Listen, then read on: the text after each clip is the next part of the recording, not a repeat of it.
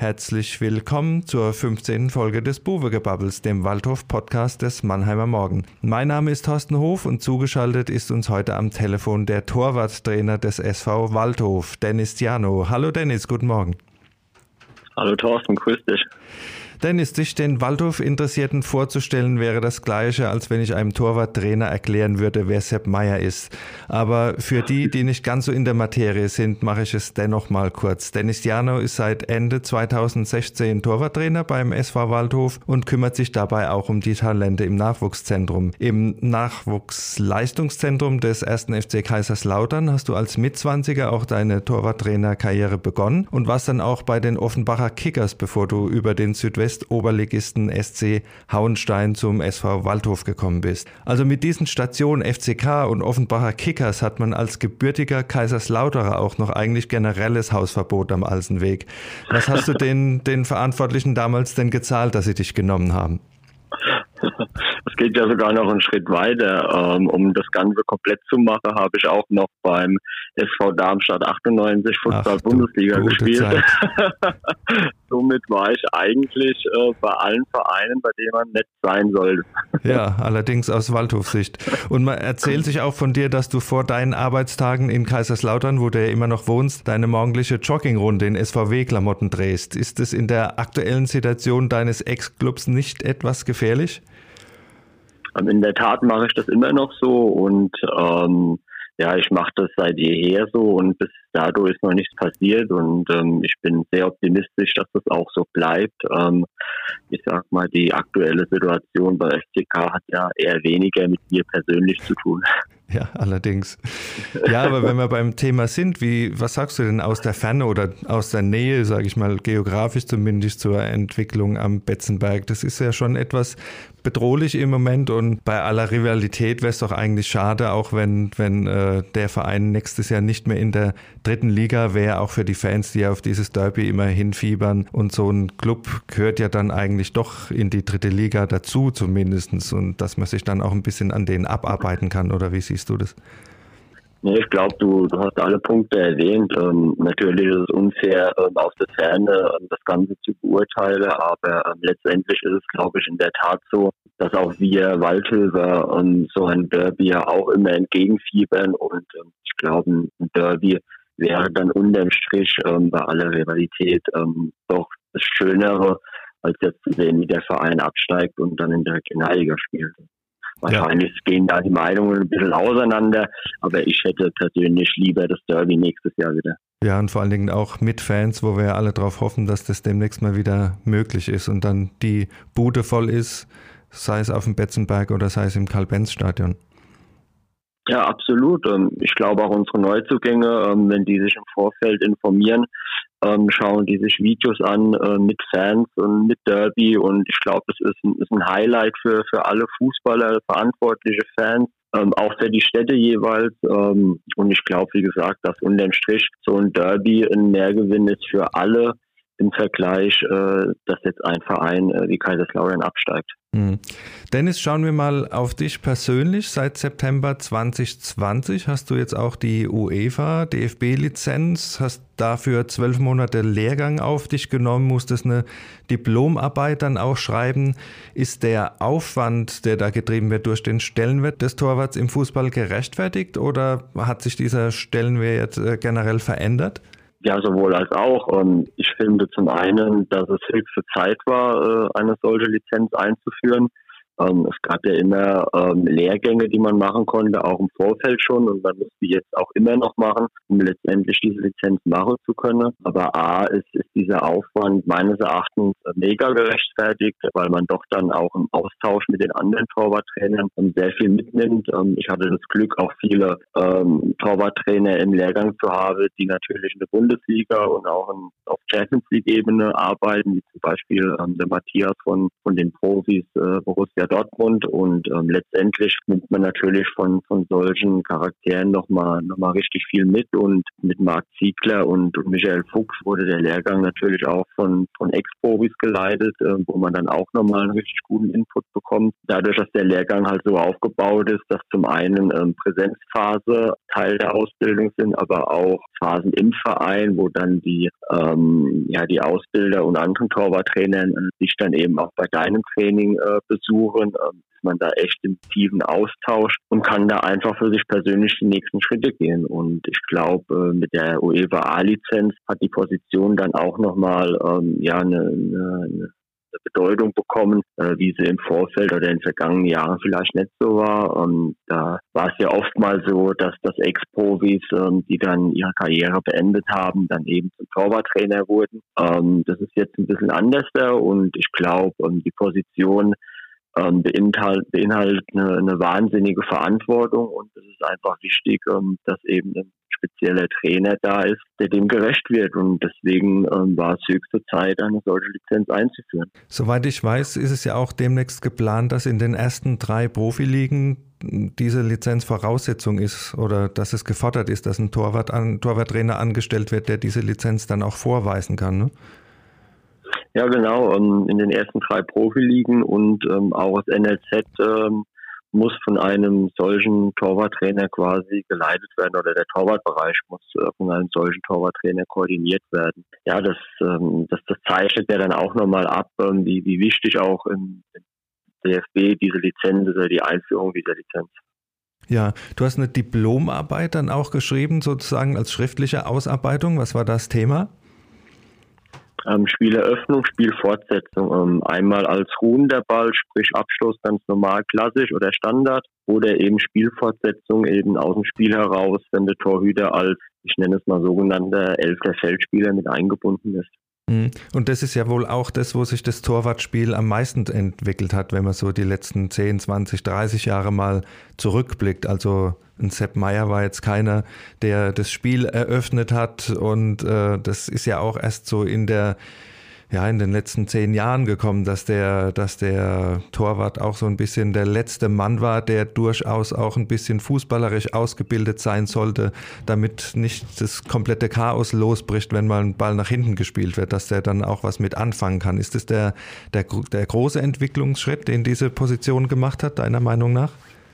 Ja, das glaube ich schon. Das liegt aber auch daran, ähm, Fußball erfindet sich ja im Grunde genommen nicht immer neu, sondern äh, man, man hat eine, eine Taktik, eine Philosophie, wie zum Beispiel Barcelona mit ihrem Tiki-Taka ähm, und andere Vereine versuchen natürlich dem entgegenzuwirken. Und, und so ist es natürlich wie ein Schachspiel, dass der eine einen Zug macht und der andere versucht, diesen Zug auszugleichen. Und ich glaube, dass sich in Deutschland der Fußball ähm, extrem weiterentwickelt hat generell und dass auch viele Vereine ähm, ja vom unteren Bereich ein bisschen aufschließen nach oben und natürlich dann immer wieder neue taktische Variante ähm, ja, erfunden werden müsse, um, um dem entgegenwirken zu können. Und ich glaube, ähm, der Torhüter ist dann letztendlich auch eine Möglichkeit, auch wenn ich sag mal, äh, wir kämpfen natürlich noch so ein bisschen äh, mit der Außendarstellung, weil der Torhüter ja doch dann eher als Torverteidiger angesehen wird, was mit Sicherheit auch die primäre Aufgabe ist. Aber das bedeutet ja nicht, dass das andere ausgeschlossen werden muss. Und, äh, ich denke, dass gerade die, die Spielfortsetzung oder die Einbindung im Aufbauspiel mit dem Torhüter schon eine taktische Variante ist, mit der man arbeiten kann.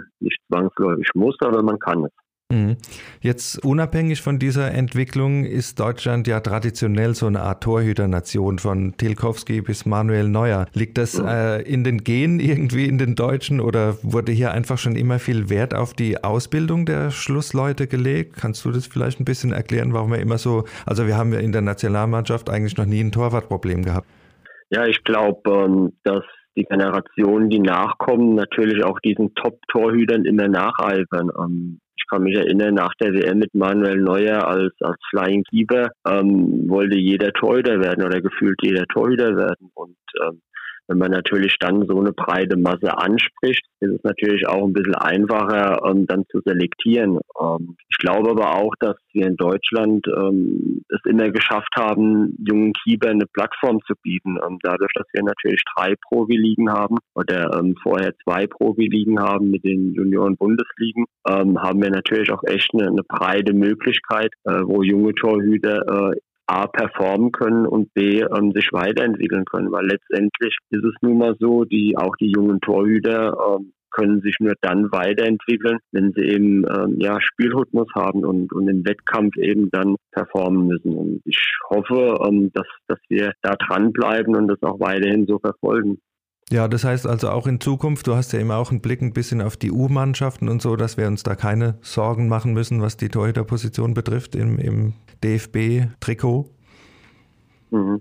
Ja, ich, ähm, wie du, wie du einleitend ja auch schon erwähnt hast, bin ich, bin ich ja auch in, in die Jugendarbeit beim SV Waldhof mit eingebunden und ähm, ja, mir liegt da sehr viel daran, ähm, dass da die, die ersten Schritte gemacht werden und da ja die, die Richtung vorgegeben wird ähm, und wir dann letztendlich hoffentlich irgendwann auch mal einen Torhüter haben, der durch unsere eigene Jugendarbeit eben bei uns im Profikader landet wäre großer Wunsch von mir und, und da bin ich auch dran und auch im Austausch mit meinem Torwarttrainer-Team, dass wir, dass wir das realisieren können. Und ähm, ich glaube, ähm, seit ich beim SV Waldhof angefangen habe, ähm, ist glaube ich die Entwicklung ähm, zu sehen, wo die, wo die Reise hingeht. Zu Beginn oder am Anfang war ja, war ja Marco Scholz und Christopher Geng äh, die gesetzten Torhüter und ähm, ich glaube, jetzt haben wir zwei junge U-Nationalkeeper beziehungsweise Ex-Nationalkeeper. Ähm, ich glaube, wie gesagt, die, die Reise ist klar und ähm, ich denke, dass, dass das auch letztendlich der, der richtige Weg ist.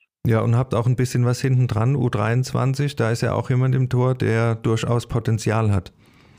Genau, Luca Petretti ähm, trainiert auch regelmäßig bei uns oben mit.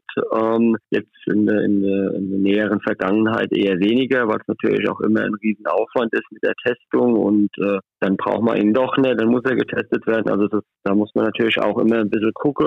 Ähm, aber ähm, ja, vorher war das so, dass er regelmäßig mittrainiert hat. Jetzt wird ähm, der Cedric Assmann aus der U19 ähm, diese Woche das erste Mal oben mittrainieren. Ähm, also wir sind da schon dran, auch im engen Austausch, ähm, insbesondere U19, U23, dass die Jungs auch immer wieder mal oben mit dabei sind. So, ähm, ja, dass sie das einfach auch mal kennenlernen und dann man auch einen, ja, einen Vergleich hat der Leistungsfähigkeit im, im, im Gegensatz zu den anderen.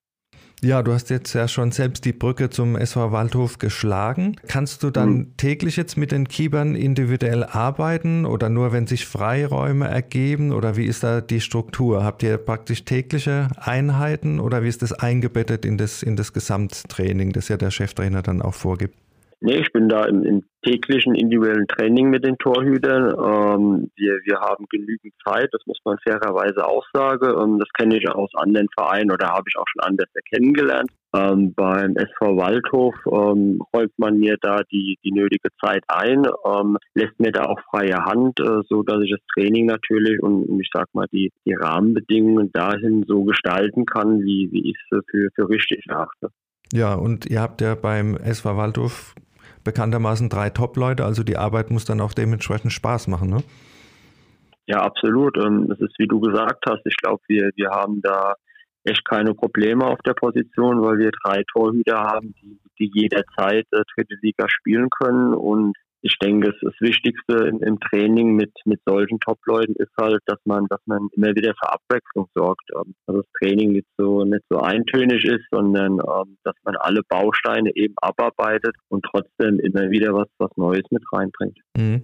Die andere Seite der Medaille ist dann, es kann ja immer nur einer im Tor stehen. Das ist ja von den Regeln so ein bisschen vorgegeben. Ne? Und äh, mhm. vor allem für Jan-Christoph Bartels muss die Situation ja hart sein, da er als Lösung für die Zukunft geholt wurde und auch schon Zweitliga-Einsätze in Wien hatte und jetzt so ein bisschen ins, ins zweite Glied gerutscht ist. Wie siehst du da seine Position im Moment? Wie hat er das verdaut? Das war ja sicher äh, ein bisschen hat dran zu knappern in der, nach der Winterpause, dass er dann praktisch äh, von Timo Königsmann abgelöst wurde. Ja, ich glaube, dadurch, ähm, dass wir wirklich drei Top-Torhüter haben, will natürlich jeder spielen und, und das muss auch so sein und das, das er die auch, weil alles andere würde mich persönlich enttäuschen. Ähm, was aber alle drei Torhüter, glaube ich, mit Sicherheit auch bestätigen können, ist, dass ich ähm, ja sehr offen allen gegenüber bin, sehr kommunikativ und und auch fair. Ähm, also alle Dinge sind ganz klar besprochen und, und durchbesprochen und ähm, wir, wir sind da im Austausch und, und auch die Geschichte mit mit Jan Badels ist, ist keine Nacht- und Nebelaktion gewesen, sondern die war auch ganz klar kommuniziert. Ähm, ich, ich habe auch im Vorfeld mit dem Berater schon gesprochen, so dass auch er nicht äh, Spiel einschaltet und sieht, dass sein Schützling nicht spielt, sondern dass er da auch vor vorbereitet ist. Also alle Dinge waren, wie gesagt, äh, ganz klar besprochen und fair besprochen. Und ähm, Jan Badels muss man äh, ein, ein riesen Lob und Kompliment aussprechen. Ähm, Natürlich hat, hat ihn die Situation am Anfang mitgenommen. Ähm, wie gesagt, alles andere würde mich auch enttäuschen. Ähm, aber letztendlich ähm, hat er sich als fairer Sportmann erwiesen und, und, hat die Situation so angenommen, wie sie ist und trainiert äh, wahnsinnig gut und ähm, verhält sich fair allen gegenüber, ist er auch kein, ja, kein, kein schlechter Laune-Mensch, sondern ähm, sorgt für gute Stimmung, äh, pusht Timo immer, ähm, wünscht ihm auch immer alles Gute. Ähm, Deswegen muss man ihn da äh, mega loben für, für seine Reaktion, die er gezeigt hat. Und ich glaube, ähm, dass wenn ich mir die Trainingseinheiten ähm, jetzt rückblickend äh, anschaue, muss ich auch sagen, dass, dass es ihn eher gestärkt hat wie zurückgeworfen. Ähm, er trainiert wahnsinnig gut und äh, auch er kann jederzeit äh, wieder zurück ins Tor kommen. Und ähm, ja, das, dieses Lob gebührt aber auch Marco Scholz, der sich super fair allen gegenüber verhält. Ja, das wäre jetzt die nächste Frage gewesen. Das ist ja auch so ein spezieller Fall in Anführungszeichen, weil er einer ist, der schon unheimlich lange dabei ist, der auch schon vor dem Aufstieg eine der großen Konstanten beim Waldhof war und jetzt so ein bisschen ins dritte Glied sogar gerutscht ist. Äh, ist er, ist er aus dem Rennen oder wie würdest du seine Situation so im Moment sehen? Ja, man muss auch fair ihm gegenüber sein. Er hatte natürlich dann auch ein bisschen Verletzungspech. Ähm, wenn er in dem ersten Jahr ist er ja als Nummer eins gestartet und hat sich ja dann gegen Duisburg verletzt. Ja.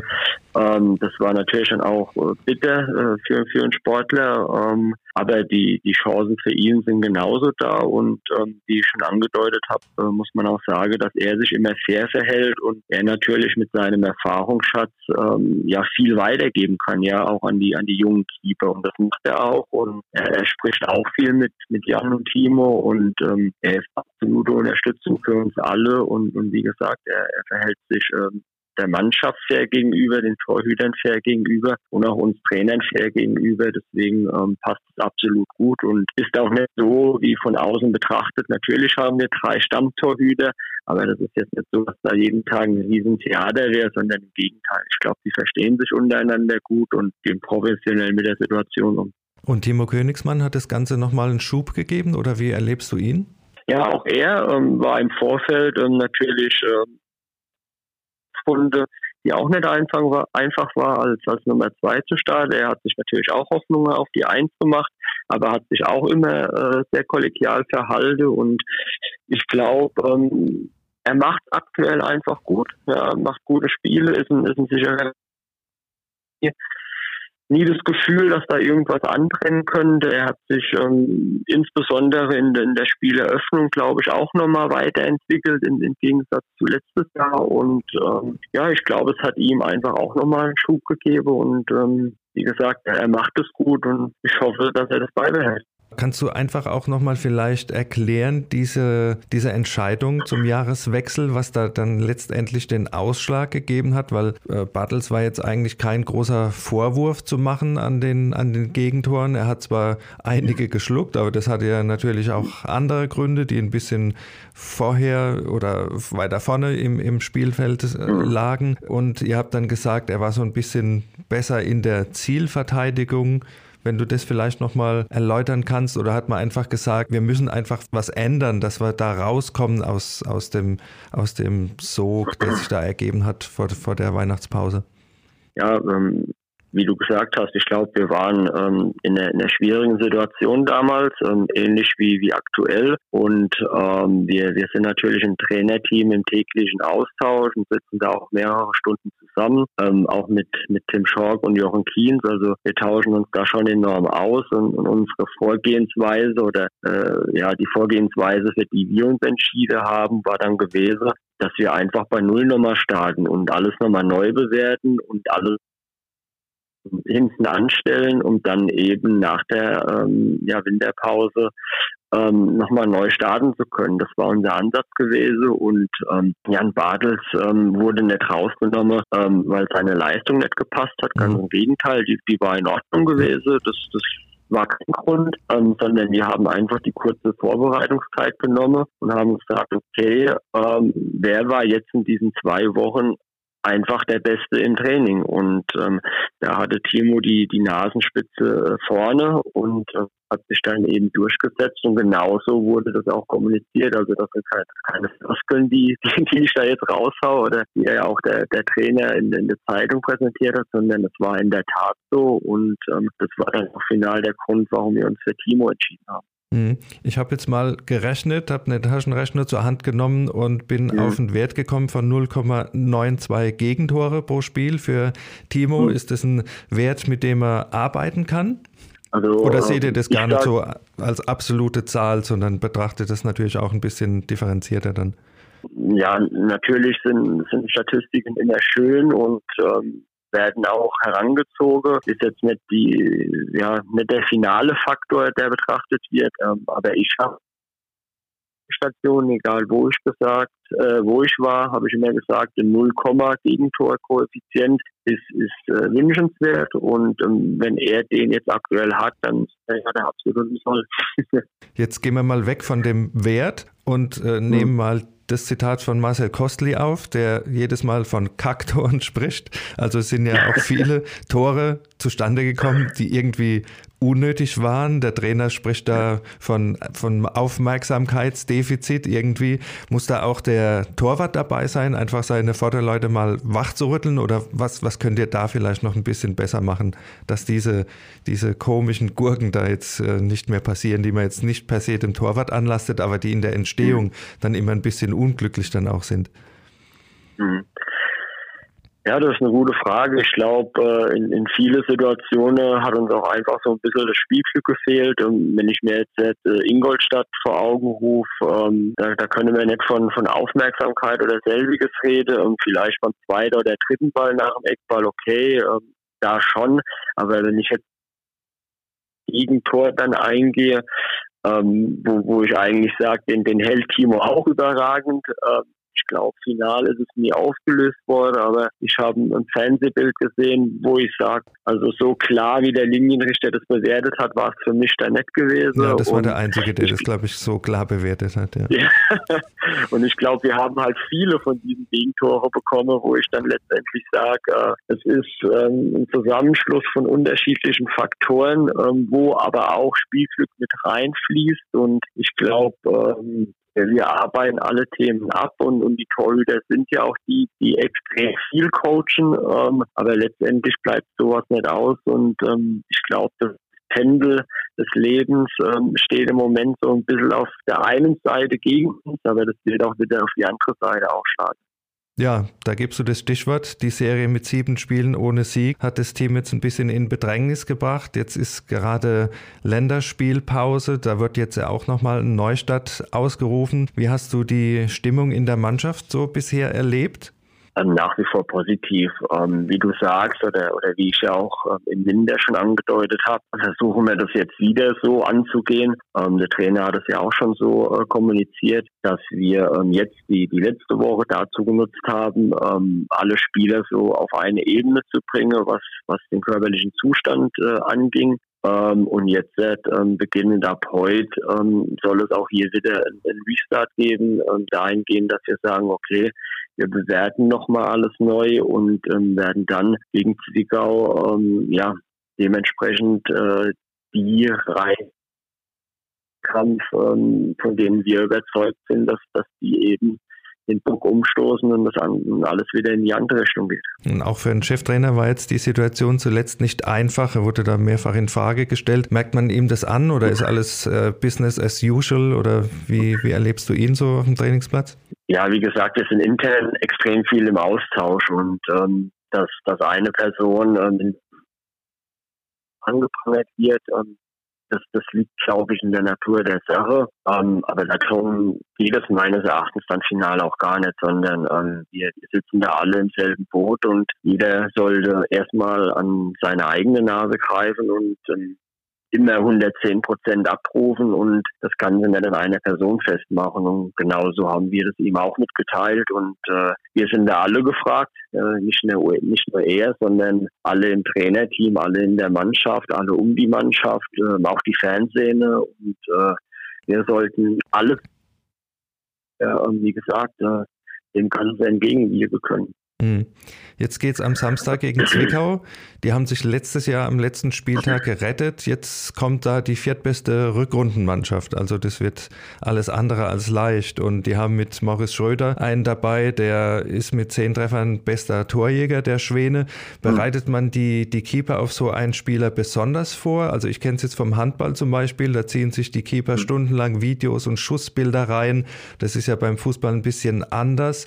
Gibt es da ähnliche Herangehensweise oder hängt es einfach dann auch mehr von der Situation oder von der eigenen Torwarttechnik ab, wie man sowas begegnen kann dann? Ähm, also nein, das ist nicht anders. Das ist genauso wie im Handball. Ähm, die, ähm, es gibt zum einen ähm, eine Videoanalyse ähm, für die gesamte Mannschaft, ähm, wo dann auch Spieleröffnungsszenen, Standards etc. thematisiert werden. Und dann gibt es nochmal eine kleine Videoanalyse nur mit den Torhütern, wo eben genau solche Dinge ähm, abgearbeitet werden. Zum einen, äh, zum einen eben besondere Spieler äh, mit einer besonderen Fähigkeit oder Torquote, auf die wird eingegangen, generell auf die erzielten Tore, ähm, in dem Fall eben von Zwickau, ähm, aber auch ähm, auf, auf Spieleröffnungsszene, also wie läuft der Gegner an, welche Möglichkeiten haben wir, wie können wir die Gegenspiele in Duisburg ist es natürlich zum Beispiel so, mit, mit Stoppelkamp ähm, haben die jemand vorne, der immer ein bisschen spekulativ anläuft. Ähm, da muss natürlich auch die Torhüter ein bisschen anders reagieren. Ähm, gegen Zwickau wird es wieder eine andere Thematik sein. Also ähnlich wie im Handball ähm, werden die Themen auch da abgearbeitet und ähm, es wird auch auf besondere Spieler wie Herrn Schröder eingegangen. Also dass die zum Beispiel ein Schokoladeneck haben, wenn sie, wenn sie aus Spitzenwinkel kommen oder so, das, das ist dann schon alles bekannt, in der Theorie zumindest. Genau, oder auch Elfmeter, ja, wenn, mhm. wenn jetzt immer derselbe Schütze da ist, dann wird natürlich auch das analysiert, ja. Ähm, Gibt es irgendein markantes Merk, äh, Merkmal, im Vorfeld, ja, wenn er nach rechts schießt, bewegt er sich anders ja, oder, oder erkennt man das vielleicht schon, wie er sich den Ball hinlegt oder hat er immer dasselbe Eck. Also all die Themen werden da auch ähm, abgearbeitet. Okay, also ich sehe, in der Theorie ist alles dann wunderbar vorbereitet am Samstag. Was die Praxis bringt, ist dann wieder was anderes. Äh, was ist dein Tipp und äh, warum stößt der SV Waldhof den Bock am Samstag jetzt dann auch um?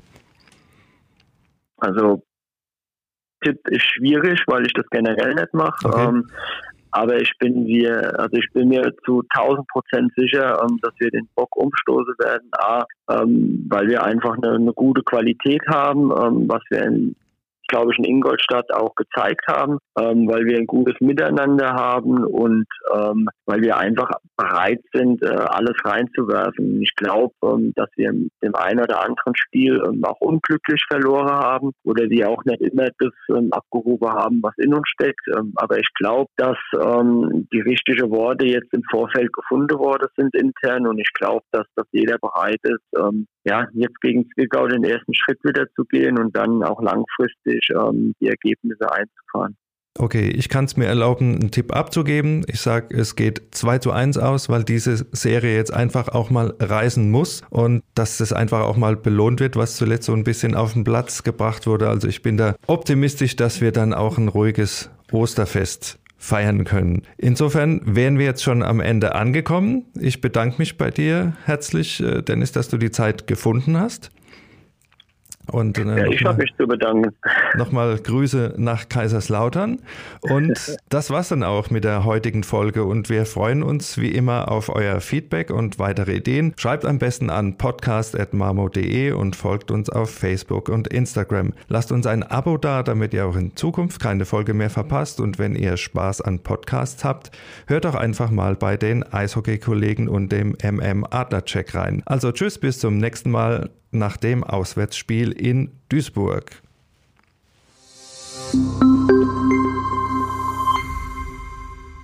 Ein Podcast des Mannheimer Morgen.